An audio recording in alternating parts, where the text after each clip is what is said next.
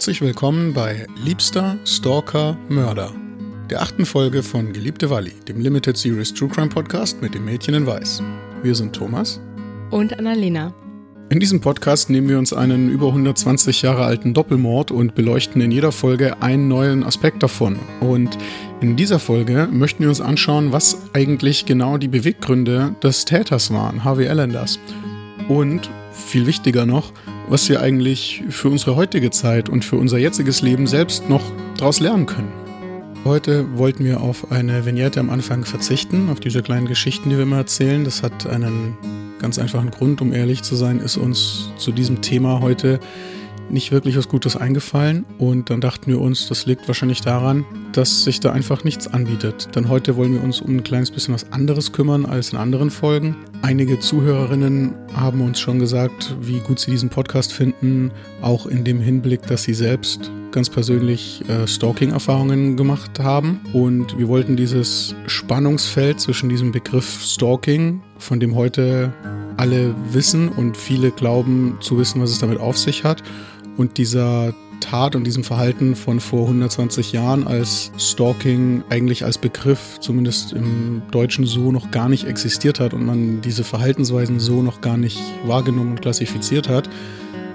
Das alles wollen wir uns heute mal ein bisschen genauer anschauen. Wo du gerade beim Begriff Stalking bist, das kennt man ja aus dem Englischen schon länger. Weißt du zufällig, woher der Begriff kommt?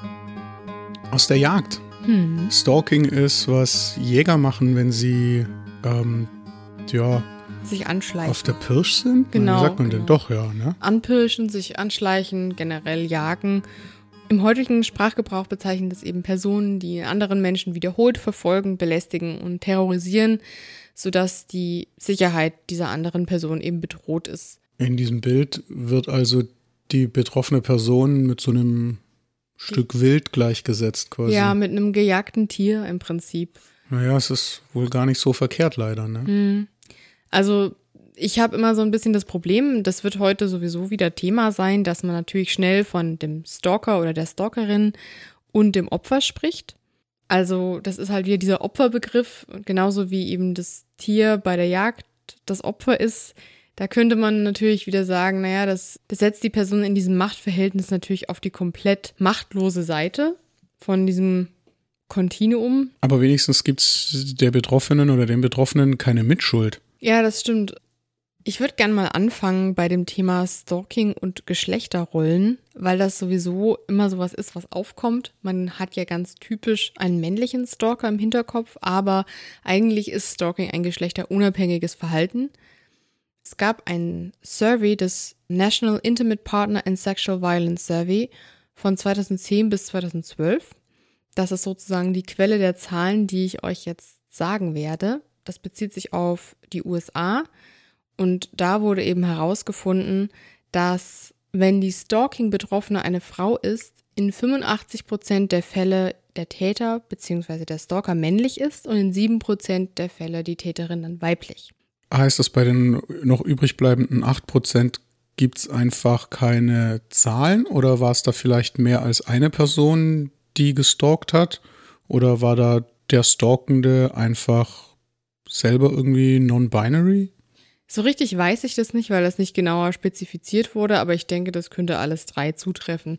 Wichtig ist an diesem Punkt auf jeden Fall, dass Frauen, wenn sie gestalkt werden, in einem sehr großen Teil der Fälle von Männern gestalkt werden.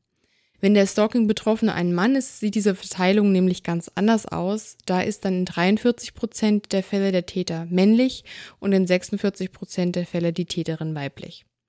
Hast du denn auch Zahlen, wie das Verhältnis zwischen männlichen und weiblichen Betroffenen ist? Also gibt es für jeden Mann, der von Stalking betroffen ist, zehn Frauen, die von Stalking betroffen sind? Oder? In Zahlen von 2008 ähm, die sich auch auf die USA beziehen, wurde erwähnt, dass 87 Prozent der Stalker Männer sind und 78 Prozent der Opfer Frauen. Das ist aber wahrscheinlich auch alles ganz, ganz schwer zu sagen in diesen Studien, weil natürlich ganz viele Fälle nicht angezeigt werden und es da eine unglaubliche Dunkelziffer geben muss. Und dann kommt natürlich auch nochmal diese Sache zum Tragen, vielleicht, dass Männer, wenn sie in so einer Situation sind, sich vielleicht seltener Hilfe holen. Das ist jetzt erstmal wirklich nur gemutmaßt von meiner Seite. Also ich habe da jetzt keine Belege für. Aber wir wissen ja auch, dass zum Beispiel bei häuslicher Gewalt, ähm, ja, häusliche Gewalt an Männern weniger Präsenz hat. Und man da auch immer bedenken muss, dass vielleicht das die Zahlen bei solchen Studien und so weiter auch verfälschen kann. Bei Frauen ist außerdem die Wahrscheinlichkeit höher, dass es sich bei der Stalkerin um eine frühere oder aktuelle Partnerin handelt. Also in 62 Prozent der Fälle ist die Person, die Frauen stalkt, jemand, mit dem sie mal zusammen waren oder mit dem sie sogar aktuell zusammen sind. Bei Männern ist die Wahrscheinlichkeit von einer Partnerin, ähm, einer bekannten Person oder einer fremden Person gestalkt zu werden ähnlich hoch.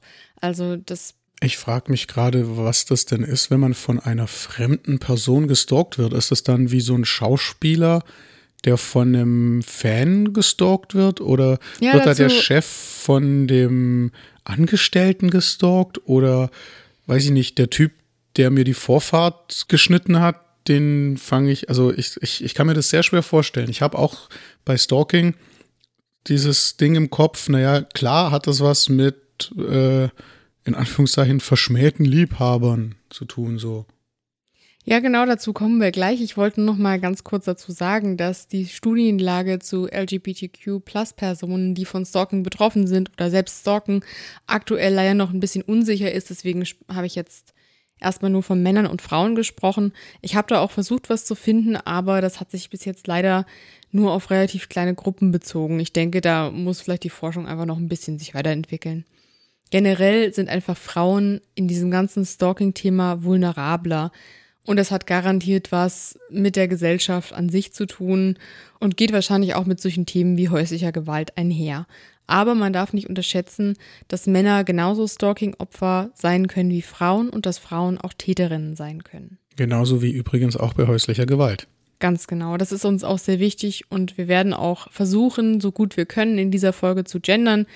Falls euch das ein bisschen zu anstrengend ist, tut es uns sehr leid, aber es ist uns einfach wichtig, dass alle Personen, die diesen Podcast hören, sich irgendwie repräsentiert fühlen und dass auch die Personen, über die wir sprechen, in ihrer Diversität repräsentiert werden. Vor allem bei diesem Thema ist es eben sehr wichtig, ne? So, und dann sehe ich schon an deinen Aufzeichnungen, du redest da auch von den vier verschiedenen Typen von StalkerInnen oder von Stalking. Davon mhm. habe ich auch schon mal was gehört, dass ja. man das in vier Gruppen einteilen kann. Aber mir ist nicht mehr so ganz klar, äh, wie die Einteilung funktioniert. Das ist dann auch genau das, wovon du eben gesprochen hast. Das allererste Thema ist, äh, wenn jemand eben zurückgewiesen wurde, jemand, den man kennt. Das bezieht sich dann auf ungefähr 60 Prozent der Stalking-Fälle. Da ist die Stalkerin die Ex-Partnerin des Opfers. Also so ganz lapidar gesagt, dieses, ach ja, der will halt das Nein nicht verstehen. Ganz genau, ja. Also wenn man das verharmlosend formulieren will, und das ist auch das, was in so Filmen vorkommt, zum Beispiel, ich glaube, You heißt die Serie äh, auf Netflix, die ihr vielleicht kennt. Das ist gern die Art des Stalkings, die in den Medien zum Beispiel dargestellt wird. Im Prinzip soll die Person, die gestalkt wird, zurückgewonnen werden oder man will sich halt auch an dieser Person rächen. Leider sind Ex-PartnerInnen auch die gefährlichsten StalkerInnen. Bei jedem zweiten dieser Fälle kommt es zu Gewalt, auch zu schwerer Gewalt. Wir sprechen eben gleich nochmal auf den Zusammenhang zu unserem Fall. Ich wollte nur nochmal sagen, der zweite Typ von Stalking bezieht sich eben einzig und allein auf Rache. Da geht es nicht erst oder in erster Linie um das Zurückgewinnen, sondern man möchte sich an einer Person, ähm, die man kannte oder kennt, mit der man vielleicht auch mal in einer Beziehung war, rächen. Das wäre dann jetzt so der Plot von Les Miserables.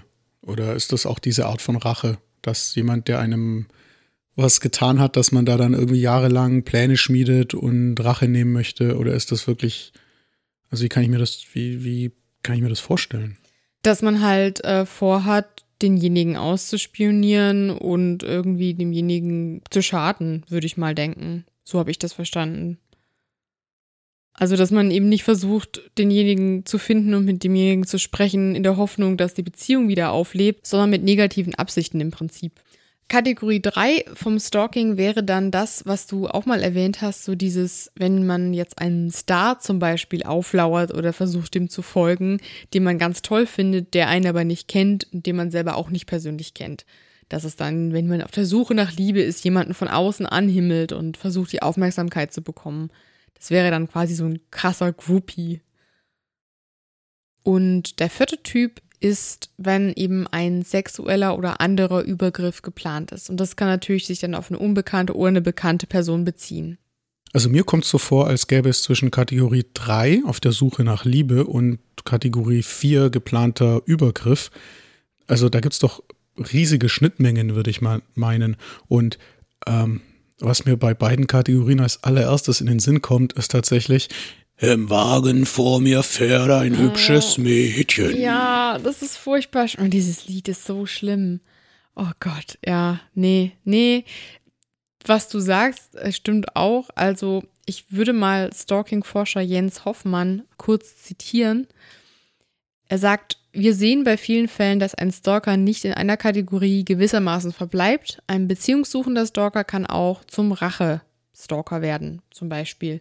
Also gibt es da definitiv Überschneidungen und wie immer bei solchen Kategorien, das ist ja nur ein hilfreiches Modell, was nicht hundertprozentig der Wahrheit entsprechen muss, sondern das versucht eben nur so grob die verschiedenen Motivationen von StalkerInnen einzuteilen. Also ich muss sagen, ich kann dieses Konzept von einem Rachestalker im Moment noch am wenigsten nachvollziehen. Hm. Ich kann irgendwie nachvollziehen, dass jemand, der nicht wahrhaben möchte, dass eine Beziehung zu Ende ist, der anderen Person nachstellt und eben ihr auflauert und ihr sie zur Rede stellen möchte oder sie zurückgewinnen möchte oder oder oder. Aber wenn ich jemanden aus Rache stalke, also ich meine, wenn ich jemandem auflauere und der Person dann begegne, dann kann ich mich in dem Moment schon rächen und dann muss ich mich ja nicht mehr. Also das verstehe ich nicht. Ist es dann so ein ganz perfides, dass man irgendwie absichtlich dasteht und einfach nur beobachtet, so nach dem Motto, ich mach um, dir gar nichts, um ich tu dir gar nichts, du kannst die Polizei nicht rufen, ich stehe hier nur rum, ich tu gar nichts. Wie so, wie so Dreijährige, ja. die sagen, oder so, weiß ich nicht, Dreijährige nicht, aber so kleine Kinder, die dann sagen, ich hab dich gar nicht geschlagen, ich hab dich gar nicht geschlagen, weil sie dann immer so zwei Zentimeter vom Gesicht die Faust wieder anhalten. Ist das irgendwie sowas? Mir fällt es im Moment noch ein bisschen schwer, das mit diesem, diesem Motiv Rache für Stalking irgendwie so gut nachvollziehen zu können, wie ich das bei den anderen drei Kategorien irgendwie kann. Naja, vielleicht hilft es dir, wenn ich so ein kleines bisschen den Bezug suche zu unserem Fall. Das ist sozusagen mein Plan in dieser Folge. Die Theorie und das, was man eben lesen kann von verschiedenen ExpertInnen und generell auf unseren Fall zu beziehen. Da sollten wir vielleicht noch mal ganz kurz erwähnen, dass wir eben Expertenwissen nachlesen können, aber natürlich selbst beide absolut keine Experten sind. Ja. Und dass hier nur hoffentlich nicht ganz uninteressante Mutmaßungen sind, aber halt auch nichts anderes als Mutmaßungen. Mhm. Wir sind halt nicht psychologisch geschult oder irgendwas und es ist auch ganz wichtig zu sagen, wir gehen am Ende auch mal auf Möglichkeiten ein, wie man mit Stalking umgehen kann und wo man auch Hilfe findet. Aber es ist ganz wichtig, falls ihr betroffen sein solltet von Stalking, dass ihr euch professionelle Hilfe sucht. Zurück zu unserem Fall. Allender war ja mit Wally in einer Beziehung und wurde dann schließlich von ihr zurückgewiesen, beziehungsweise sie hat sich von ihm getrennt.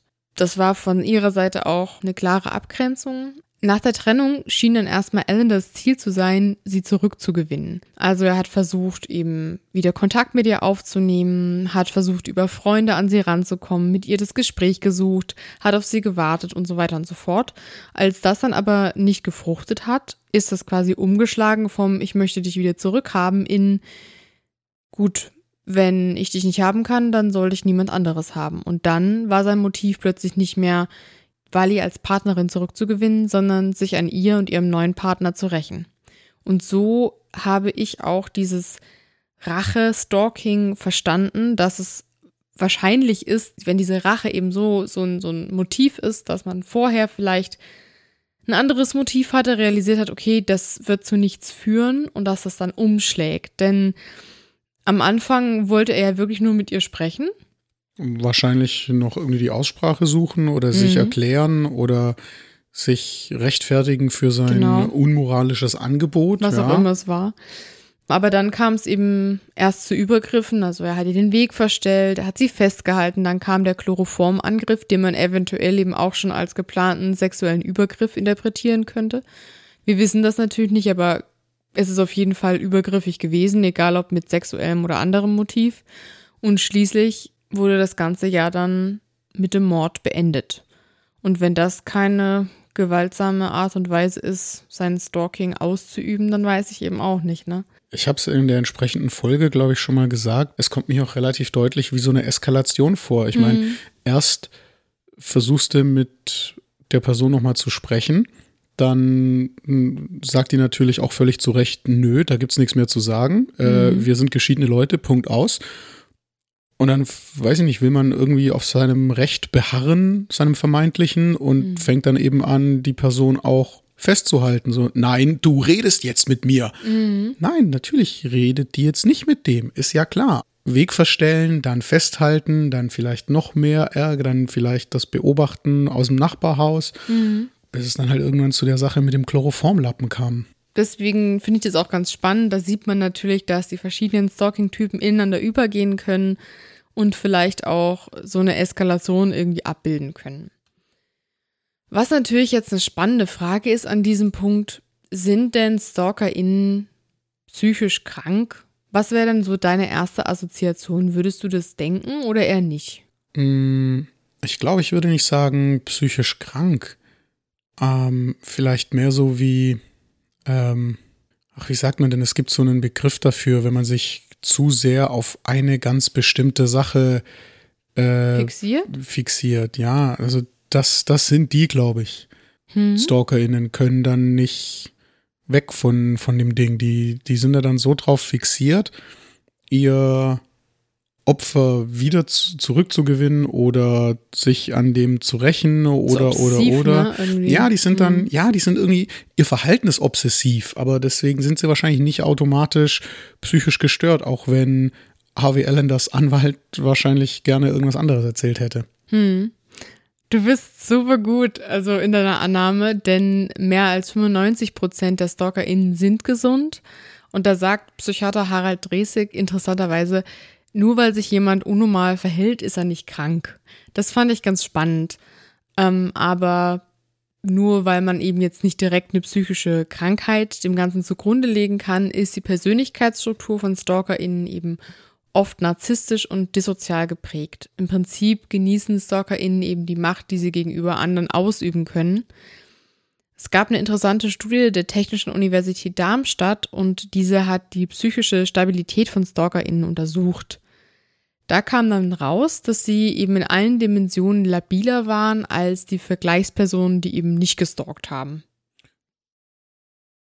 Und das scheint mir schon sinnig, muss ich hm. sagen. Wenn, wenn du irgendwie nicht so ganz sicher bist in deiner Lebenssituation und du hast so eine Person, die dann plötzlich zu deinem Ein und Alles wird, zu deinem Fels in der Brandung und du alles nur noch an dieser einen Person festmachst und die dich dann eben verlässt, warum auch immer, wahrscheinlich öfter als nicht, halt, na, eigentlich muss es dafür keinen Grund geben, Punkt aus, das ist halt einfach so.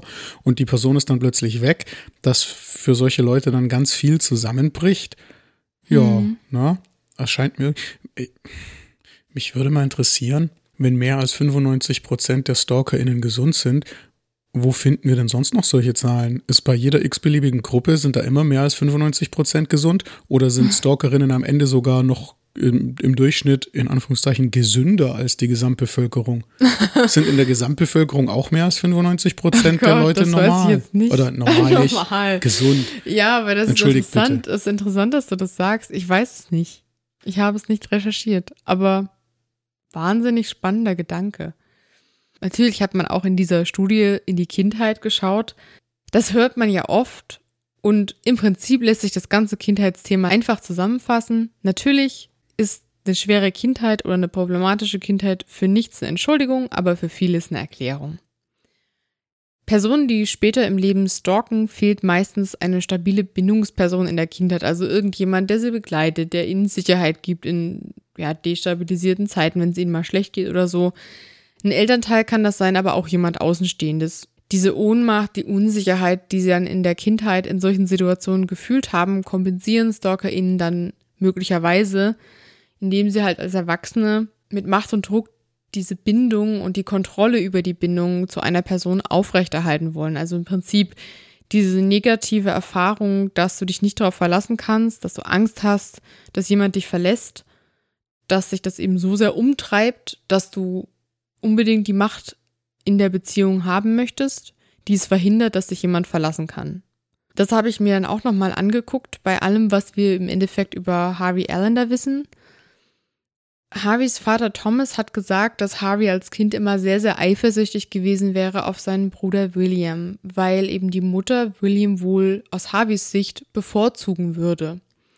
Und Harveys Verteidiger Morehouse hat auch gesagt, dass seine Psyche schon immer beeinträchtigt gewesen wäre, schon seit er ein Schuljunge war. Ja, man könnte jetzt sagen, okay, vermutlich war die Bindung von Harvey Allender zu seiner Mutter irgendwie problematisch wenn der Vater das so explizit erwähnt, dass er immer meinte, ja, die hat den Bruder lieber und so, das fand ich schon so ein bisschen komisch. Ähm, wahrscheinlich wollte der Vater argumentieren, ja, der war schon immer der eifersüchtige Typ. Deswegen ist er jetzt auf den Venans Crosetti eifersüchtig gewesen. Er war schon als Kind eifersüchtig auf seinen Bruder, ist halt seine Art und Weise, ne, seine Persönlichkeit. Vielleicht ist da mit der Psyche was nicht in Ordnung.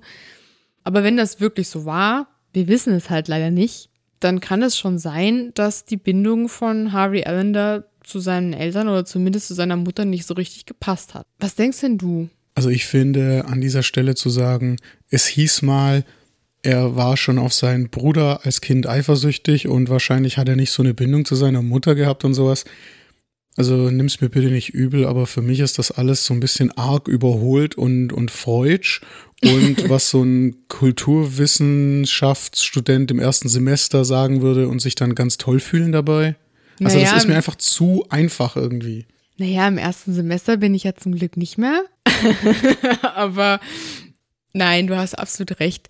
Genau deswegen gebe ich euch ja auch diese anderen Informationen mit, dass man auch ganz, ganz sicher geht, dass die Interpretation dessen richtig ist, weil wir ja wissen, dass die Personen das gesagt haben, um Alan das Verhalten irgendwie zu erklären oder zu verteidigen sogar.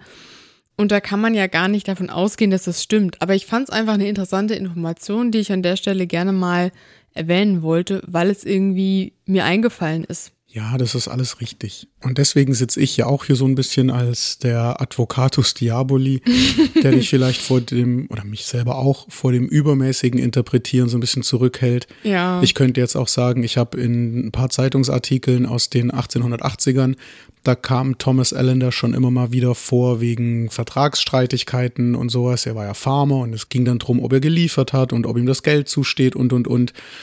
Da könnten wir jetzt auch wieder sagen, na ja, das ist halt wieder das unsichere Elternhaus und sowas. Also ich finde, manche Sachen, hm. in manchen Sachen ist man dann auch schnell ein bisschen zu weit, weil es einem zu gut in irgendein ja, vorgefertigtes Bild passt. Aber es gibt auch noch andere Sachen, die mir aufgefallen sind. Das, was du nämlich zum Beispiel erwähnt hast, ähm, diese Fixierung auf eine Person und die damit verbundenen Emotionen fand ich auch interessant. Die Stalking-Expertin Dr. Troy Mc Ewan sagt zum Beispiel, dass Stalker ihnen sehr oft verhaltensauffällig sind. Also sie nehmen die Dinge sehr schnell viel zu ernst. Alles ist für sie mit großen Emotionen verbunden und die Gedanken drehen sich halt im Kreis. Da ist jetzt ein Zitat von Dr. McEwan. Sie fixieren sich auf das Ereignis oder die Person, die sie beschäftigt. Aber Stalker meinen wirklich, sie bekommen ihre Gefühle nur in den Griff, wenn sie das Opfer dazu bringen, sich anders zu verhalten. Deshalb kommen Stalker wieder und wieder auf ihr Opfer zurück. Und der Stalking-Forscher Jens Hoffmann sagt dazu, Stalker sind davon überzeugt, dass sie im Recht sind. Also sie glauben im Prinzip, sie haben einen Anspruch darauf, Kontakt aufzunehmen oder dass auch der andere sie schlecht behandelt hat. Sie haben im Prinzip so eine richtige Realitätsverzerrung und es ist eben auch leider sinnlos, als betroffene Person mit stalkenden Personen darüber zu sprechen, dass das, was sie tun, eben falsch ist. Ich habe ja erwähnt, dass mir Elender manchmal wie so ein Incel vorkommt. So kannst, du, kannst du noch mal ganz kurz erklären, was das bedeutet? Das ist eine Abkürzung, ein Kofferwort aus involuntarily celibate, also unfreiwillig zölibatär lebend. Und im Endeffekt sind das so gescheiterte Pickup-Artists. Pickup-Artists sind Männer, die sich ein Spiel daraus machen, Frauen aufzureißen. Genau, Dankeschön. Und bei diesen Incels ist das eben auch so dieses Ding, dass quasi, naja, Frauen schulden denen mit denen ins Bett zu gehen. Die mhm. haben ein Recht darauf, dass Frauen mit denen ins Bett gehen müssen. Und deswegen sind dann die Frauen, die sie abweisen, die Bösen, dass sie es halt nicht machen. Und dieses einen Anspruch darauf haben, dieses mhm. Recht, dass einem sowas doch gefälligst zusteht, das war, glaube ich, was mich in dieser Geschichte um Ellender immer so ein bisschen an die erinnert hat. Im Prinzip dieses ganze Thema Gedankenkarussell, die Fixierung, das ist auch was, wo ich finde, wir haben schon Beweise, dass es Ellender so ging der hat ja überall Wallis Kleidung an anderen Frauen gesehen und der hat die Bekannten ständig nach ihr gefragt und auch immer und immer und immer wieder von ihr erzählt. Fred Schiele hat nämlich gesagt, ja, der hatte im Prinzip außer der Walli gar kein anderes Thema mehr, zeitweise. Und ich finde, das spricht schon sehr für diese Fixierung und auch dieses, dass du einfach nicht davon wegkommst. Im normalen Fall würdest du ja sagen, ja, mein Gott, dann lass ich es halt links lieben, ist ja eigener Verlust, wenn ja. sie mich nicht haben will, ne? Auch Aber dieses das ist halt extrem. Und da finde ich schon, dass wir Beweise dafür haben, dass es ihm so gegangen zu sein schien. Ja, auch wenn du extra die Stadt verlässt, um mal ein paar Wochen woanders zu sein, Tapetenwechsel zu kriegen und den Kopf mhm. frei zu kriegen. Und du läufst an so einer Ölquelle vorbei und das Erste, was dir in den Kopf kommt, ist so, oh, ein schönes Loch, da könnte ich doch diesen Italiener verbuddeln, der sich an meine, weißt du, ja, das allein schon. ist so ein Zeichen für diese ungesunde Fixierung mhm. auf dieses eine Thema. Halt auch über lange Zeit. Also wenn du das mal eine Woche oder zwei vielleicht hast, ist es, denke ich, normal, aber ab einem gewissen Punkt irgendwann dann auch nicht mehr. Und wie du gesagt hast, der war halt auch echt überzeugt, im Recht zu sein der hat eben das Gefühl gehabt, ja, ich habe einen Anspruch auf dieses letzte klärende Gespräch. Und er hat dann ja auch irgendwann angefangen zu sagen, ja, Wally wäre eben schuldig, weil sie ihn in der ganzen Stadt schlecht machen würde. Ja, du, ich glaube, der hatte wahrscheinlich nicht nur ein Recht auf das klärende Gespräch und einen Anspruch auf das klärende Gespräch. Ich glaube, der hatte in seinem Kopf wahrscheinlich auch ein Recht darauf, dass sie nach diesem klärenden Gespräch total plötzlich ihm verzeiht und es von seinem Standpunkt aussieht und ihm Recht gibt und sie sich überzeugen lässt. Er hat ein mhm. Recht drauf, dass sie sich überzeugen lässt. Nicht nur, dass sie ihn anhört, sondern dass sie sich überzeugen lässt und zu ihm zurückkommt. Da hat er ein Recht drauf. Und ich frage mich dann oft, denken das die Leute wirklich? Ja, natürlich, klar. Und dann habe ich das nämlich auch mal nachgeguckt, ob man nicht mal die Perspektive von einem Stalker oder einer Stalkerin findet und die Person in den eigenen Worten erzählt, wie sich das anfühlt, jemanden zu stalken. Habe ich auch tatsächlich was gefunden. Das hat mich auch irgendwie sehr berührt. Da wurde eben ein Interview geführt mit einem jungen Mann, der seine Ex-Freundin gestalkt hat. Und er hat eben betont, ja, er wollte unbedingt nach dieser Trennung in ihrer Nähe sein und dieses eine klärende Gespräch führen wo es ja dem Ellen da auch drum zu gehen schien. Und dieser Stalker hat eben gesagt, die Liebe zu seiner Ex-Freundin war größer als zu jeder anderen Frau, die er jemals gekannt hat. Und die Trennung von ihr ist ihm sehr, sehr schwer gefallen. Und obwohl er eben auch reflektiert hat, dass sein Verhalten nicht in Ordnung war, war das Verlangen, sie eben bei sich zu haben, zu groß. Er hat das so beschrieben, das waren so richtige Schmerzen, so wie Krämpfe. Obwohl ich es wusste, dass, wenn ich sie sehe, sie anfängt zu heulen oder sie mit der Polizei droht. Obwohl ich wusste, dass in dem Moment, wenn ich vor ihr auftauche, es nur Probleme gibt oder Streit. Es war einfach nur diese Sehnsucht, in ihrer Nähe zu sein. Danke, dass du das nicht mich hast vorlesen lassen, einfach nur, weil es rein geschlechtermäßig besser in die Rolle passt. Aber hier finde ich das auch wieder so, ne? Er hat diesen, diesen Anspruch drauf, das klärende Gespräch zu haben. Aber wenn es zu diesem Gespräch käme. Ja, was Und sie würde sagen, ja, schön, jetzt haben wir uns ausgesprochen, aber ich komme trotzdem nicht zu dir zurück, weil du bist immer noch ein Depp.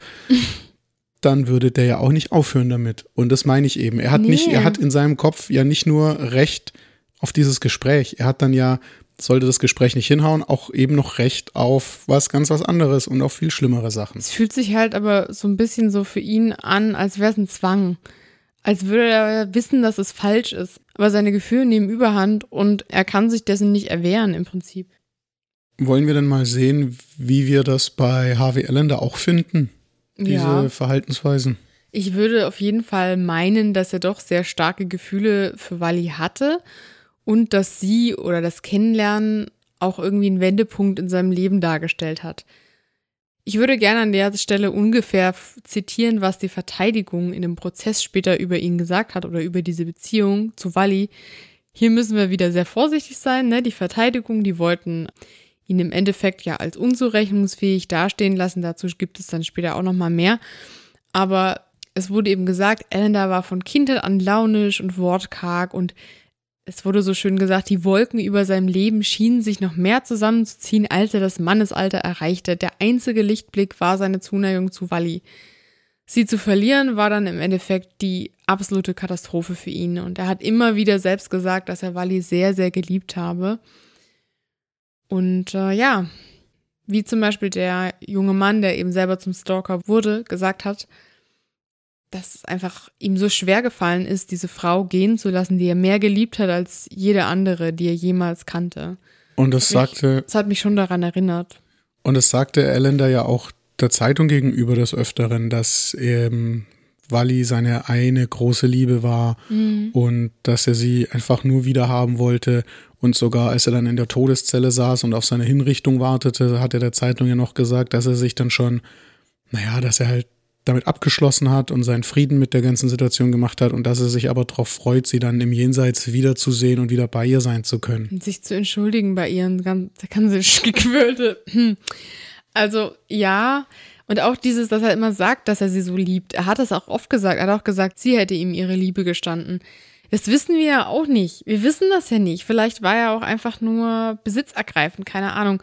Aber mir hat diese Perspektive von einem Stalker sehr geholfen, mir irgendwie vorzustellen, wieso man so ein Verhalten aufrechterhalten kann, wenn man eben nicht psychisch krank ist, sondern wenn man wirklich einfach nur in diesem Gedankenkarussell gefangen ist, aus dem man nicht rauskommt, weil, ne, wir haben uns ja schon oft gefragt, ja, was hat er sich denn dann gedacht? Dass Wally dann sagt, ja, okay, wenn du morgen nochmal kommst, dann gehe ich halt wieder mit dir und lieb dich wieder. Weil das, das wissen ja wahrscheinlich die Personen selber, dass das so nicht funktioniert. Ja. Sie können halt irgendwie nicht anders. Dazu kommen wir ein bisschen später nochmal. Das ist diese positive Verstärkung. Für den Stalker oder die Stalkerin ist es schon ein Erfolg, wenn die gestalkte Person mit ihnen interagiert oder mit ihnen mhm. redet.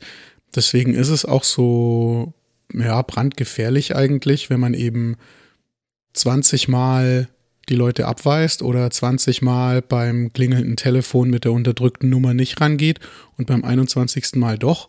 Das ist dann für den Stalkenden nur die positive Verstärkung und das Signal, wenn ich mich anstrenge und es noch mehr mache, dann bekomme ich schon das, was ich haben möchte. Und naja, so wird es bei ihm dann halt auch gewesen sein. Hm. Da wären wir auch schon an dem Punkt, weil ich ja gesagt habe, das ist irgendwie so ein richtiger Zwang und auch eine Belastung. Es gibt ja auch psychische und körperliche Folgen, die StalkerInnen wegen ihres eigenen Verhaltens manifestieren. Jens Hoffmann sagt, die meisten, bis auf die kleine Gruppe der psychopathischen Stalker, haben auch ein großes Leid und empfinden eben ihr eigenes Verhalten als eine Belastung. Das kann dann natürlich eine Motivation sein, um sich zum Beispiel Hilfe in Therapie zu suchen, dass man sagt, es gibt ja zum Beispiel auch die Möglichkeit, dass die Therapie eine Auflage ist, falls es doch zu einer Verurteilung kommen sollte. Aber trotzdem ist die eigene Motivation bei sowas immer sehr wichtig, dass man selber erkennt, okay, ich möchte jetzt eine Therapie machen Mittlerweile gibt es da zum Glück auch mehr Anlaufstellen, wie zum Beispiel Stop Stalking, denn man sagt so schön, Tätertherapie ist Opferschutz. Man hat oft diesen Gedanken im Kopf, dass man ja sagt, nee, Moment, der ist ja der Täter, der ist ja der Böse, mhm. den müsste man ja bestrafen, dem soll man ja nicht auch noch helfen dabei. Aber ich denke, das fasst das schon ganz gut zusammen. Tätertherapie ist Opferschutz. Mhm. Und das ist einfach so und das ist einfach wichtig. Ja, und ähm, um nochmal auch auf die Perspektive des Stalkers, von dem ich eben schon gesprochen habe, zurückzukommen, der hat selber dann gesagt, ich hatte Herzrasen, schlaflose Nächte, dann hat mein Arbeitgeber gesagt, was ist bei dir los? Du kannst dich kaum konzentrieren. Es ging alles bergab, beruflich, finanziell. Durch die Konzentrationsschwäche habe ich mehrere Verkehrsunfälle gehabt. Wir möchten hiermit nichts relativieren, bitte, Nein, ja. Ist also, ganz, ganz wichtig. dass die Leute, die von Stalking betroffen sind auf der Opferseite, haben es viel schlimmer. Natürlich. Und ähm, absolut. Nur weil wir jetzt eben aus der Opferperspektive nicht auch schon zwei, drei wörtliche Zitate haben, heißt das nicht, dass wir hier das irgendwie kleinreden wollen oder die TäterInnen in Schutz nehmen wollen oder sonst irgendwas. Bitte nicht missverstehen. Man hört halt nur ganz, ganz selten von Menschen, die selber Stalker oder Stalkerinnen sind. Und ich finde auch, um dieses Verhalten zu verstehen und um auch zu verstehen, dass es wichtig ist, da Prävention zu betreiben, zum Beispiel. muss man sich das auch mal anhören. Und ich habe das einfach in dem Rahmen noch nie zuvor irgendwo gehört. Ich meine, ich habe da diesen Artikel gefunden und ähm, konnte mir das durchlesen und so weiter, aber im allgemeinen Verständnis, ja, geht das total unter. Und hier würde ich eben auch gerne mal wieder zurückschauen auf Allender. Ja, jobmäßig war es bei ihm ja genauso, wie dieser andere junge Stalker gerade beschrieben hat. Mhm. Also O.M. Tupper, für den er ja das Eis ausgeliefert hat, hat ihn dann irgendwann rausgeworfen, beziehungsweise, wollte, ja. wollte ihn rauswerfen und er hat, sich, hat dann gekündigt, aber die Kunden haben sich über ihn beschwert, dass er eben äh, so ruppig sei und seine Arbeit nicht richtig macht und unzuverlässig ist, genau. Einerseits das, also Chef und Kollegen haben eben immer wieder gesagt, Ender ist irgendwie unzuverlässig. Auch ein anderer Arbeitgeber von ihm hat das gesagt, dass er irgendwann einfach nicht mehr zur Arbeit gekommen ist und hat nie erklärt, warum. Und ähm, das Wichtige ist aber, das hat nicht unbedingt alles in dieser Zeit des Stalkings stattgefunden. Das ist eben auch nochmal so ein Punkt, den wir damit einbeziehen müssen. Ähm, aber im Prinzip, er war auch oft niedergeschlagen bei der Arbeit und das war dann schon zum Zeitpunkt, wo er Wally gestalkt hat. Dieser ganze gesundheitliche Aspekt ist was, was sowohl die Familie von Elander als auch er selber dann nochmal betont haben. Also der Vater und der Bruder haben beide gesagt, mit seiner Gesundheit wäre es wohl immer stärker bergab gegangen. Der Vater hat sich vor allem große Sorgen gemacht. Dann immer gesagt, ja, er hat irgendwie wild und unruhig gewirkt, seine Augen waren blutunterlaufen, er war melancholisch, hat generell die Dinge schon immer irgendwie negativ gesehen, aber er hat dann auch, je weiter das fortgeschritten ist mit Wally, immer mehr körperlich abgebaut. Er war nervös, er hat selber gesagt, ah, ich bin überhaupt nicht mehr ich selbst, ich bin nur noch ein Schatten meiner selbst. Seine Erklärung war natürlich, dass Wally daran schuld war, weil sie ihn ja schlecht macht überall in der Stadt. Dass es aber vielleicht äh, sein eigenes Stalking-Verhalten war, was ihn völlig fertig gemacht hat. Ja. Klassische Täter-Opfer-Umkehr. Ja. Die Zeitungen haben doch schon am zweiten oder dritten Tag nach der Tat geschrieben, dass Ellender da so da sitzt im Gerichtssaal und er quasi aus seinem Anzug so richtig rausschrumpft und all sowas. Und wir hatten uns ja beide überlegt, naja, aber das wird ja nicht schon drei Tage, also innerhalb von drei Tagen würde er ja nicht körperlich so abbauen und und und und und. Aber vielleicht war das ja auch einfach nur schon ein älterer Anzug und er hatte eben vorher schon entsprechend abgebaut und mhm. ist dürr geworden und sowas. Das könnte auch noch mal so ein bisschen.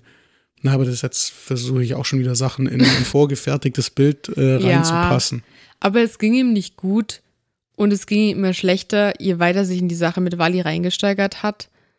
Und das ist einfach ein Fakt. Das haben die Menschen in seinem Umfeld mitbekommen und das hat er selber auch ganz deutlich gesagt, nur dass er eben den Grund in Wallis ihn schlecht reden gefunden hat, anstatt eben so weit zu reflektieren, dass vielleicht sein eigenes Verhalten daran schuld sein könnte.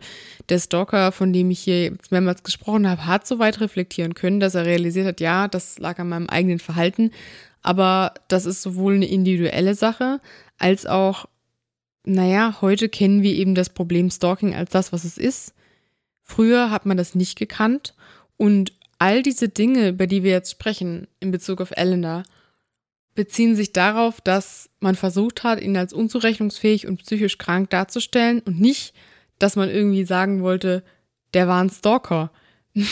Das heißt, diese ganzen Aspekte wurden eigentlich in einem anderen Kontext angebracht. Das ist auch nochmal wichtig zu sagen.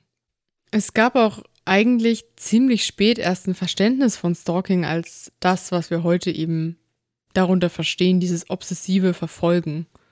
Du hast ja mal nachgeschaut, ne? Allerdings nicht in irgendeiner psychologischen Veröffentlichung, sondern einfach nur in einem Etymologie-Wörterbuch, also wo die Herkunft und Bedeutungsherkunft von Wörtern beschrieben wird. Da stand in einem englischsprachigen Buch, dass diese Bedeutung von Stalking, von der wir jetzt die ganze Zeit reden, erst 1991 zum ersten Mal attestiert ist. Das ist echt spät. Das ist noch keine 30 Jahre her. Krass, ne? Guck mal, überleg mal, das finde ich krass. Naja, aber zumindest hatte man damals noch kein Konzept davon und hätte auch sein Verhalten im Prinzip, wo man wusste, ja, der stellt ihr nach und so, auch psychologisch noch gar nicht in diesem Kontext interpretieren können. Heute wissen wir ja, dass die wenigsten StalkerInnen psychisch krank sind. Aber erstens, wir wissen, dass Alan da ein Stalker war, aber wir wissen eben nicht, war er psychisch krank, war er das nicht, das ist alles sehr, sehr schwierig zu sagen. Wir versuchen einfach nur so ein bisschen das, was wir über sein Verhalten wissen, mit dem abzugleichen, was wir heute über Stalking wissen. um dann herauszufinden, okay, passt das? Sieht man dann Muster? Oder ist es vielleicht gar nicht so ein typischer Fall von Stalking, wie wir dachten? Also bis jetzt ist meine Meinung oder meine Einschätzung, dass es doch recht gut passt, einiges. Was denkst du? Ja, absolut. Also ich denke auch, das ist was, was man damals definitiv schon als äh, obsessives Verhalten erkannt hat. Mhm. Und irgendwie glaube ich auch dieses Gerede in den Zeitungen von dem fallen gelassenen Liebhaber und dieses ganze Zeug, wo man heute dann auch leicht eben so eine Täter-Opfer-Umkehr feststellen kann und so ein Victim-Blaming, dass man ihr die Schuld dafür gibt, dass sie erschossen wurde, weil sie ja mit ihm Schluss gemacht hat und sowas. Mhm. Ich glaube, das hat man damals vielleicht auch schon noch mehr so zwischen den Zeilen so aufgefasst, dass eben er so ein obsessiver ja, Mistkerl war und er halt der Böse ist, weil er jemanden erschossen hat. Punkt aus. Und es hat mich auch gewundert, auch wenn immer mal von der verschmähte Liebhaber und sein Rivale und so die Rede war, die Zeitungen waren schon auf der Seite von Wally und Venans und nicht auf der von Ellender. Ja, die wollten ja, dass man Ellender sofort am nächsten Laternenpfahl mhm. aufknüpft weil er halt die umgebracht hat. Wahrscheinlich glaube ich aber, wenn es nur beim Stalking geblieben wäre, hätten die Zeitungen da überhaupt gar nicht drüber berichtet. Ähm, ja, naja. Wir haben jetzt ja sehr, sehr viel über die Täterposition gesprochen und konnten auch einigermaßen etablieren, dass Alan das Verhalten schon recht Stalking-typisch war und dass das, was er gemacht hat, eben dieses Zurückgewinnen mit späterem Rachemotiv war. Jetzt würde ich gerne nochmal die andere Seite beleuchten und eben vor allem die psychischen Folgen für Stalking-Opfer. 10 bis 20 Prozent der von Stalking Betroffenen werden ängstlich oder sogar depressiv. Und bei manchen entwickeln sich sogar Vorstufen einer posttraumatischen Belastungsstörung. Aber es gibt allgemein ein ganz, ganz großes Spektrum psychischer und körperlicher Folgen. Das fängt an mit sowas wie Schlafproblemen, Magen-Darm-Problemen oder Herz-Kreislauf-Störungen, was man auch auf ganz viele andere Sachen zurückführen könnte. Ne? Da könnte man auch davon ausgehen, dass es vielleicht ganz normale organische Ursachen hat. Das nächste wären dann eben diese Vorstufen von einer posttraumatischen Belastungsstörung, beispielsweise Panikattacken, aber eben auch sowas wie Suizidgedanken. Im Prinzip werden Privatsphäre und Leben so massiv eingeschränkt, dass der Körper und die Psyche darunter leiden müssen. Und wenn man sich das einfach mal vorstellt, was das für ein Eingriff in deinen Alltag ist, ist das ist so ist heftig. Ganz arg, ja, arg. Ja. Das ist ganz, ja. das ist auch so wahnsinnig allumfassend irgendwie. Das betrifft ja eigentlich dann jeden Bereich deines Lebens. Ja. Und eine unserer Hörerinnen, die auch von Stalking betroffen war, hat auch noch gesagt, es ist wohl wirklich heute immer noch so, dass die Polizei dann halt, wenn man hingeht, mit den Schultern zuckt und sagt, naja, solange er nichts gemacht hat, weil solange es keinen Übergriff gibt oder keine mhm. körperliche Gewalt oder keinen keine Ahnung, Mordversuch oder vielleicht muss man dann auch mit dem Messer in der Rippe auf die Polizeiwache gehen, ich weiß es nicht. Mhm. Dass da heute immer noch dann gesagt wird, na, pff, solange der sie nicht körperlich angreift, nur wegen Telefonterror, auch da können wir nichts machen. Naja, es ist schon ein bisschen differenzierter, aber das Problem ist im Endeffekt schon der Mangel an Beweisen am Ende des Tages. Ähm, darauf kommen wir später auch nochmal zu sprechen. Aber ich würde hier auch gerne nochmal auf Wally eingehen und ihre Situation und ihr Erleben. Das haben wir ja auch schon mal im Detail besprochen, aber im Prinzip haben Freundinnen von ihr wie Maggie Lawler oder Lizzie Aisa und auch ihre Schwester Helene gesagt, wir haben alle gesagt, Wally hatte unglaubliche Angst vor Ellender. Das ist ja auch klar und es ist auch ehrlich gesagt jetzt nicht äh, so eine besondere Erkenntnis. Aber sie hat sich nicht mal getraut, allein Besorgungen zu machen. Irgendwann ließ sich dann von Maggie begleiten. Maggie hat auch gearbeitet in einem Haushalt in einer ähnlichen Position und war ein Jahr jünger als Wally. Und ich meine, wenn wir uns das mal überlegen, es war eine junge Frau, die alleine mit 19, oder sie war ja noch 18, ne, nach Amerika ausgewandert ist. Sie ist alleine in eine Tanzschule gegangen. Sie hat selbstständig gearbeitet, hat Wiege erledigt dass so jemand irgendwann so eingeschüchtert ist und so verängstigt, dass sie sich nicht mehr traut, allein unterwegs zu sein. Weil sie ja weiß, es könnte jederzeit dieser Mann kommen und ihr auflauern. Die hat ihr Verhalten ja schon mal verändert und hat eben vermieden, alleine unterwegs zu sein. Ich ne? finde es aber eigentlich schon noch bemerkenswert, dass sie es trotzdem dann äh, in Gesellschaft trotzdem noch raus ist und trotzdem Mhm. noch Sachen gemacht hat und Mhm. sich dann halt auch nicht davon abhalten hat lassen, mit ihrem Verlobten was zu unternehmen oder mit dem eine schöne Zeit haben zu wollen. Der hat ihr wahrscheinlich ja auch das Gefühl von Sicherheit gegeben. Das war wahrscheinlich auch sehr, sehr gut, ne, für sie, dass sie jemanden an ihrer Seite hatte, der sie beschützt hat vor diesem schrecklichen Gefühl, ausgeliefert zu sein. Und wir wissen eben auch nicht, ob sie andere Symptome hatte, ob sie vielleicht schlecht geschlafen hat oder so. Wenn man so viel Angst hat, dann macht das schon was mit einem. Ich will halt einfach nur hoffen, dass es bei ihr nicht so weit ging, dass sie so Panikattacken hatte oder so. Wissen wir ja nicht, ne? Können wir nicht sagen. Ihre Freundinnen haben jetzt von sowas nicht berichtet, was man heute als Panikattacke interpretieren könnte. Aber ja. Ja, es ist halt auch ein schmaler Grad für uns im Nachhinein zu sagen, Ja, das hätten die doch in der Zeitung ganz bestimmt erst recht erzählt. ja. Oder zu sagen, na ja, das wollten die halt in der Zeitung auch nicht erzählen, will ja nicht das Andenken an ihre verstorbene Freundin dann Ja. irgendwie in der Regenbogenpresse durch den Schlamm gezogen sehen wollten. Oder sie wollten nicht, dass die Leute denken, die hat selber irgendwie einen psychischen Schaden gehabt oder sowas. Keine Ahnung. Also, das, da gibt es ja ganz viele Gründe. Meine Hoffnung ist einfach nur, dass sie einen guten, festen Freundeskreis hatte und ihren Partner und die Familie des Partners und dann ja auch ihre Schwester einfach genug Personen, die ihr Sicherheit gegeben haben, dass sie da nicht sich so alleine gefühlt hat. Und da spricht für mich einiges dafür. Was du ja nochmal gemacht hast, was ich super gut fand, war, du hast dich an einen Stalking-Experten gewendet und hast mal gefragt, wie man sich dann am besten verhalten sollte, wenn man selbst von Stalking betroffen ist. Naja, gerade weil wir beide ja auch überhaupt keine Experten sind und es mir aber schon wichtig war, dass man potenziellen Betroffenen dann vielleicht auch mal klare, eindeutige Handlungs...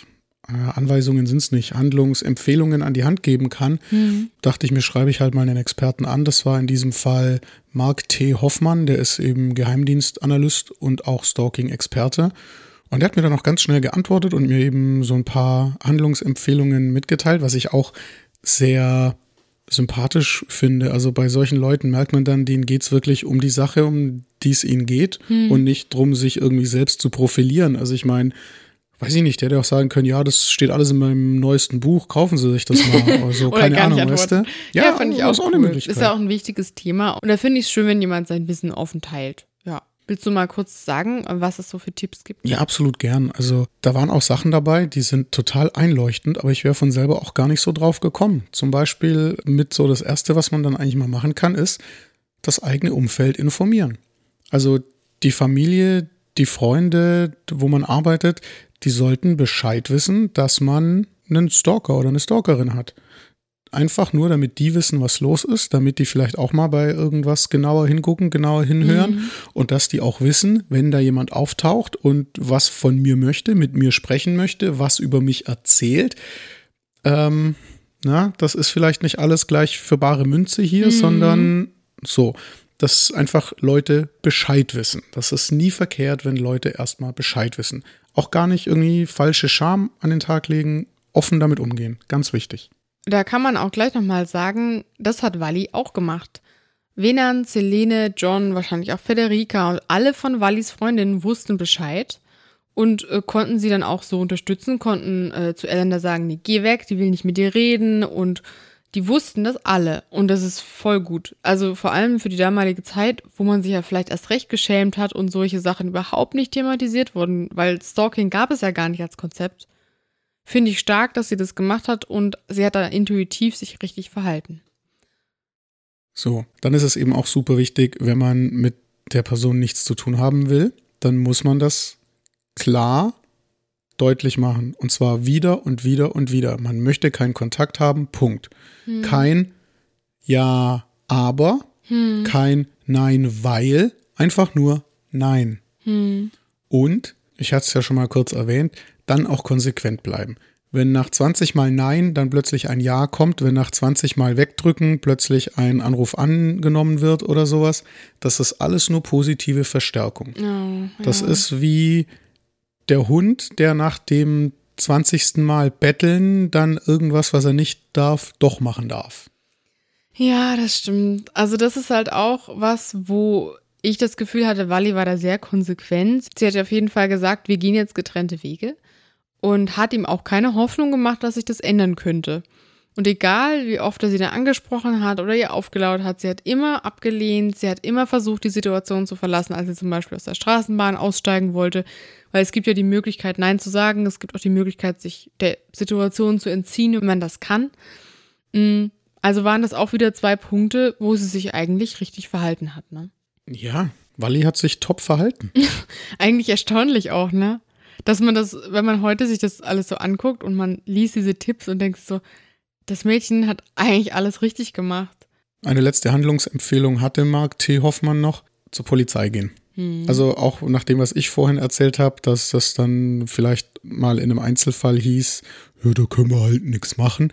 Das ist ein Einzelfall mhm. und es kommt vielleicht auch darauf an, wem man gegenüber sitzt, wie geschult die Beamtin oder der Beamte ist, das weiß ich alles ja. nicht.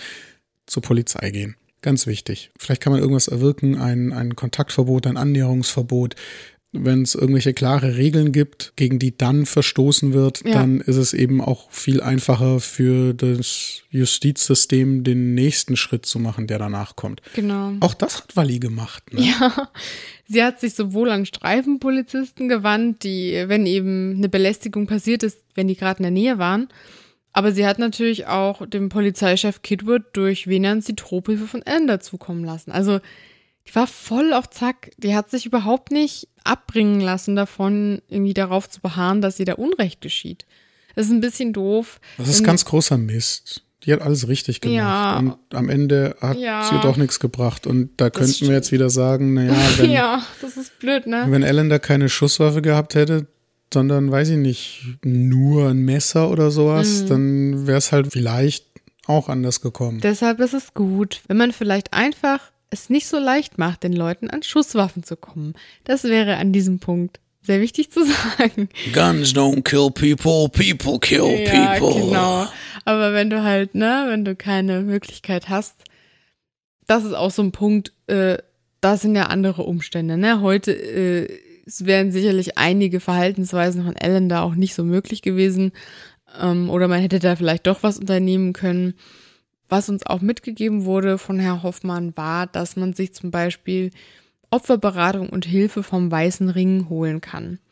Der Weiße Ring ist ein eingetragener Verein, die machen viel Arbeit mit äh, Opfern von Straftaten, ich glaube sowohl danach als auch präventiv. Mhm die haben eben auch so ein paar Angebote für Leute, die von Stalking betroffen sind. Es gibt einmal persönliche AnsprechpartnerInnen, dann kann man sich eben auch einen Beistand und eine Begleitung zu Gerichts- und Behördenterminen besorgen. Das ist eben vor allem, wenn man vielleicht sich sehr alleine fühlt oder niemanden hat, der mit einem gehen kann oder wo man das nicht möchte. Es gibt einen Hilfecheck für eine psychotraumatologische Erstberatung und für eine anwaltliche Erstberatung. Und man bekommt auch Unterstützung bei der Durchsetzung des Gewaltschutzgesetzes und bekommt eben gezeigt, welche rechtlichen Mittel es gibt. Zum Beispiel, was du erwähnt hast, die Annäherungsverbote oder die Untersagung von Anrufen und Textnachrichten. Wenn man sowas erwirken kann und jemand verstößt dagegen, hat man halt andere rechtliche Mittel in der Hand. Und in bestimmten Fällen gibt es sogar finanzielle Hilfsmöglichkeiten durch den Weißen Ring, zum Beispiel Unterstützung bei einer Wohnungssicherung oder einer Namensänderung sollte sowas notwendig sein. Ja, das sind die ganz harten Kaliber quasi. Ja. Es gibt aber auch noch ein bisschen was niedrigschwelligeres als Angebot vom Weißen Ring.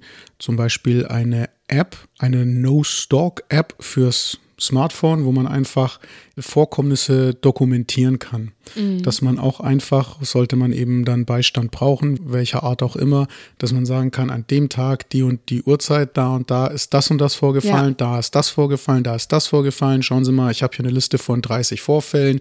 Es ist eben nicht nur zwei, dreimal irgendwas passiert.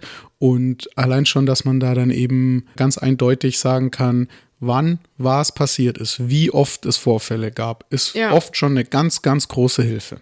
Und dass man halt einfach Beweise hat, denn im Prinzip ist ja die Frage am Ende, wie kann man rechtlich gegen StalkerInnen vorgehen? Seit 2007 gilt Stalking oder Nachstellung, wie es im Gesetz heißt, als Straftat gegen die persönliche Freiheit. Andere Beispiele von Straftaten gegen die persönliche Freiheit sind zum Beispiel Menschenraub oder Kinderhandel oder Zwangsheirat. Und das ist jetzt eben im Paragraph 238 im SEGB verankert. Man kann wenn man stalkt, bis zu drei Jahre ins Gefängnis kommen oder auch zu einer Geldstrafe verurteilt werden. 2019 wurden nach diesem Paragraphen 18.905 Fälle von Stalking in Deutschland polizeilich erfasst.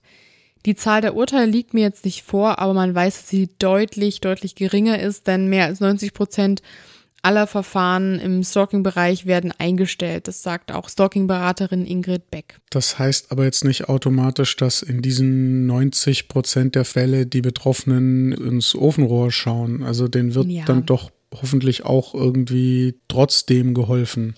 Das ähm, bezieht ja zum Beispiel Hilfe durch den Weißen Ring oder andere Organisationen jetzt nicht mit ein. Es kann ja auch sein, dass das Stalking einfach irgendwann aufhört, zum Beispiel, dass die betroffenen Personen dann ihren Alltag wieder normal fristen können oder so. Schuld ist eben oft in diesem Fall der Mangel an Beweisen. Und da kann beispielsweise dann die No-Stalk-App helfen. Aber im Prinzip ist es eben wirklich so eine Sache, wenn man zum Beispiel so ein ähm, Annäherungsverbot nicht erwirken kann und es gibt's dann nicht, dann kann natürlich auch niemand dagegen verstoßen, ne? Und dann muss man ja auch erstmal schauen, wie das Schritt für Schritt funktioniert. Wir haben überhaupt keinen Einblick in die rechtliche Lage hier, aber es ist immer noch so, dass Stalking einfach erstmal nicht so oft angezeigt wird, wie es passiert und dass dann auch nicht so oft ein Urteil gefällt wird oder jemand bestraft wird für Stalking, wie eben Menschen stalken.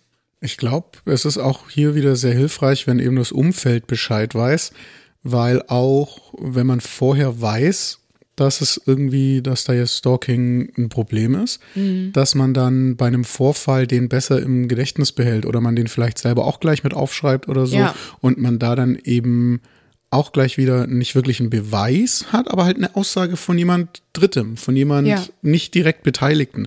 Wenn meine Aussage gegen die Aussage von jemand Stalkendem steht, dann ist es für mich prinzipiell nicht schlecht, wenn meine Chefin oder mein Kollege halt meine Aussage quasi untermauern kann. Das ist bestimmt eine gute Sache. Ja. Und zum Beispiel, äh, Wallis Freundinnen haben ja gesagt, ja, der kam auf uns zu und er wollte sie wieder festhalten. Und ich habe dann gesagt, lass ihn in Ruhe. Und Walli hat gesagt, ich will nichts mit dir zu tun haben. Und äh, ne, das waren ja alles Situationen, in denen die Freundinnen ja auch wussten, was es mit ihm auf sich hat.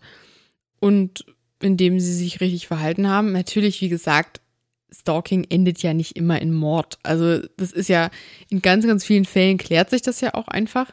Das Problem ist einfach nur, dass der Leidensdruck, egal wie lange das geht und egal wie es ausgeht, so hoch ist, dass man wirklich versuchen sollte, sich da irgendwie rauszulösen.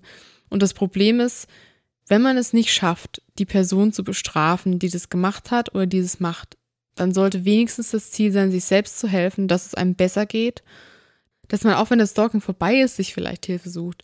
Und deswegen möchten wir nochmal appellieren, sollte irgendjemand von unseren HörerInnen betroffen sein, sollte jemand das Gefühl haben, okay, vielleicht bin ich auch in einer ähnlichen Situation, vielleicht kenne ich auch jemanden, der in so einer Situation sein könnte, man kann da ein bisschen googeln. Der Weiße Ring ist auf jeden Fall eine sehr, sehr gute Anlaufstelle.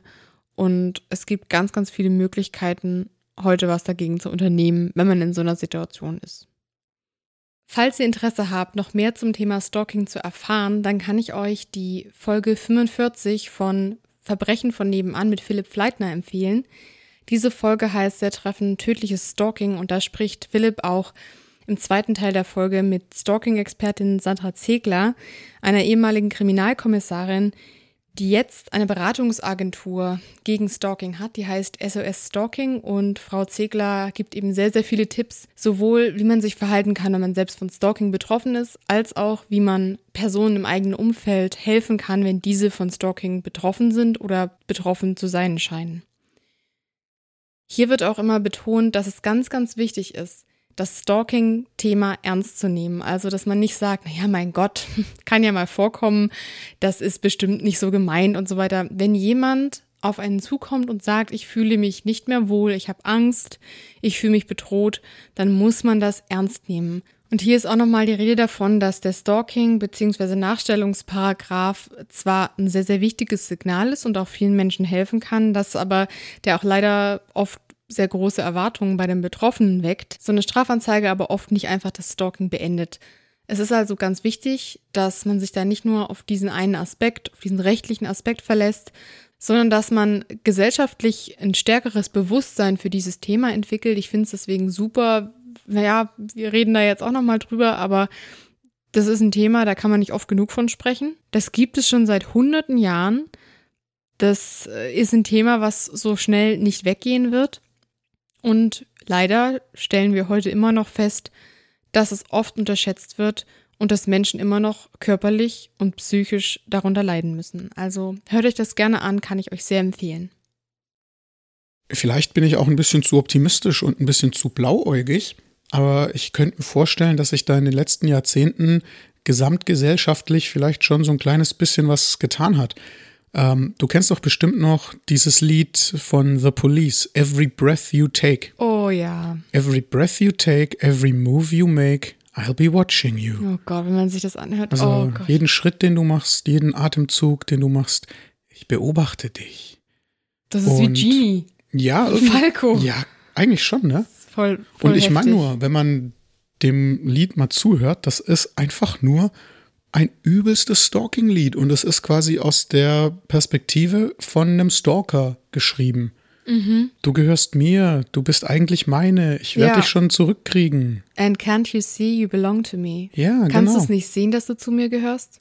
Und ich habe schon das Gefühl, dass das damals, als das rauskam in den 80ern, noch mehr wie so ein romantisches Liebeslied war. Ich will dich zurückgewinnen. so eine romantische Ballade. Absolut, na gut. Und heute erkennt man das viel eher als das, was es eigentlich ist. Wobei man wahrscheinlich auch in unseren Breiten nicht so sehr auf den englischen Text hört vielleicht. Ja, Aber, aber, das Lied wurde ja auch nicht als Stalking-Lied geschrieben, oder doch? also Sting hat wohl gesagt, dass es von Anfang an so aus der Perspektive war. Man weiß jetzt auch nicht, ob er da sein Fähnchen im Interview auch nur nach dem Wind richtet. Aber ich würde es schon vermuten, dass das bestimmt von Anfang an so war und die Leute es aber halt unbedingt als romantische Ballade sehen wollten. Das ist interessant, aber ich denke eben auch, dass sowas wie zum Beispiel der Nachstellungsparagraph von 2007 generell in der Gesellschaft schon was ausgelöst haben, dass man da mittlerweile ein bisschen anders drüber nachdenkt, aber wir sind eben da leider noch nicht am Ziel angekommen und werden es wahrscheinlich auch für einige Jahre noch nicht sein.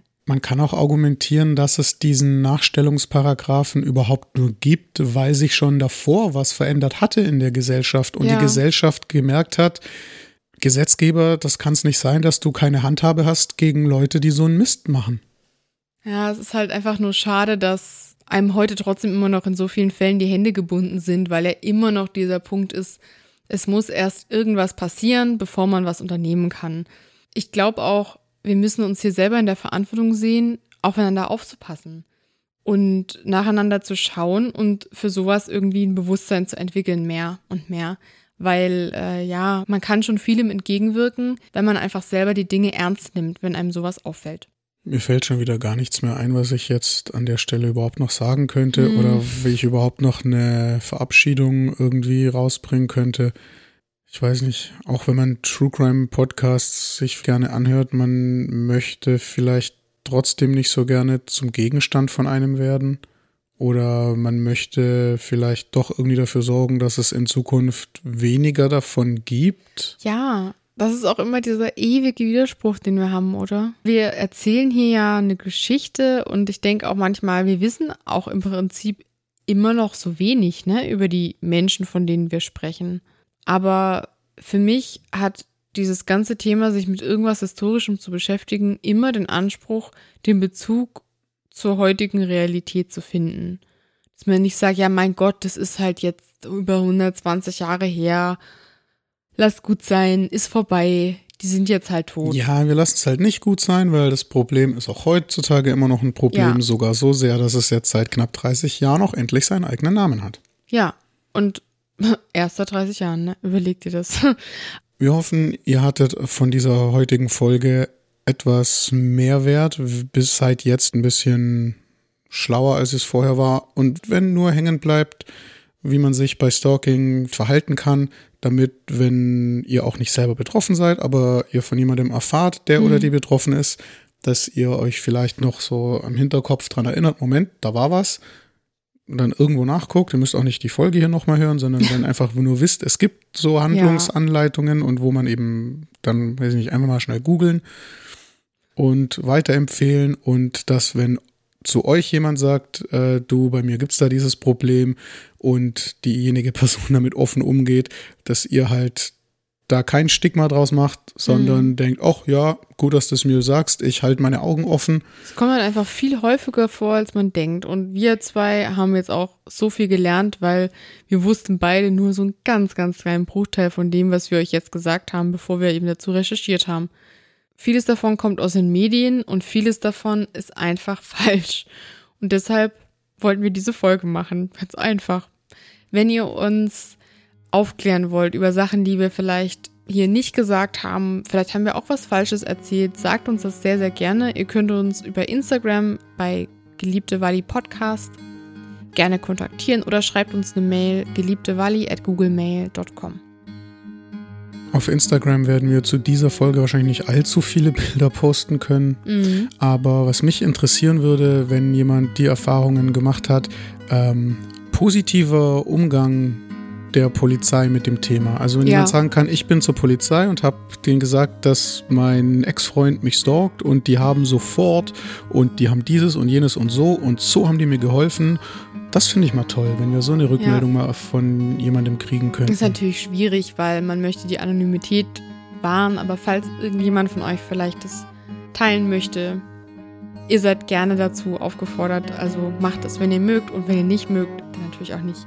Ich werde versuchen, auf Instagram auch vielleicht noch ein paar ähm, hilfreiche Inhalte, wie zum Beispiel die App vom Weißen Ring, nochmal kurz zu teilen, damit es einfach noch etwas mehr Präsenz hat.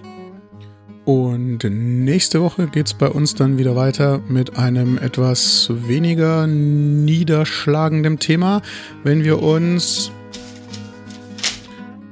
um den Vollzug der Todesstrafe von Harvey Allender oh. kümmern. Oh nein. Naja. Es ist halt ein Mordfall. Es ist halt ein Mordfall. Ja. Wir hatten jetzt genug fröhliche Zwischenfolgen, Leute. Es geht jetzt wieder bergab. nee, also wir versuchen irgendwie eine Balance zu finden und hoffen, dass ihr auch beim nächsten Mal wieder einschaltet und uns gerne hört. Sagt uns, wie ihr es findet. Gebt uns Feedback, wir freuen uns. Und wir freuen uns, wenn ihr auch wieder einschaltet bei der nächsten Folge. Und wenn ihr uns nach diesen ganzen schweren Sachen, mit denen wir uns beschäftigen mussten, irgendwie eine kleine Freude machen wollt, ihr dürft uns auch immer noch sehr gerne einen Kaffee auf Kofi ausgeben. co-fi.com, mhm. geliebte Walli, da findet ihr uns dann schon. Wenn ihr es möchtet, wir haben uns bis jetzt jedes Mal super drüber gefreut, ja. aber fühlt euch dazu nichts äh, gezwungen oder sowas. Nee, aber wir haben auf jeden Fall unsere Kaffees schon getrunken und auf euch angestoßen, auf diejenigen, die uns einen Kaffee ausgegeben haben. Ja, dann bleibt uns nur zu sagen, macht's gut, bleibt gesund und passt aufeinander auf. Tschüss. Tschüss.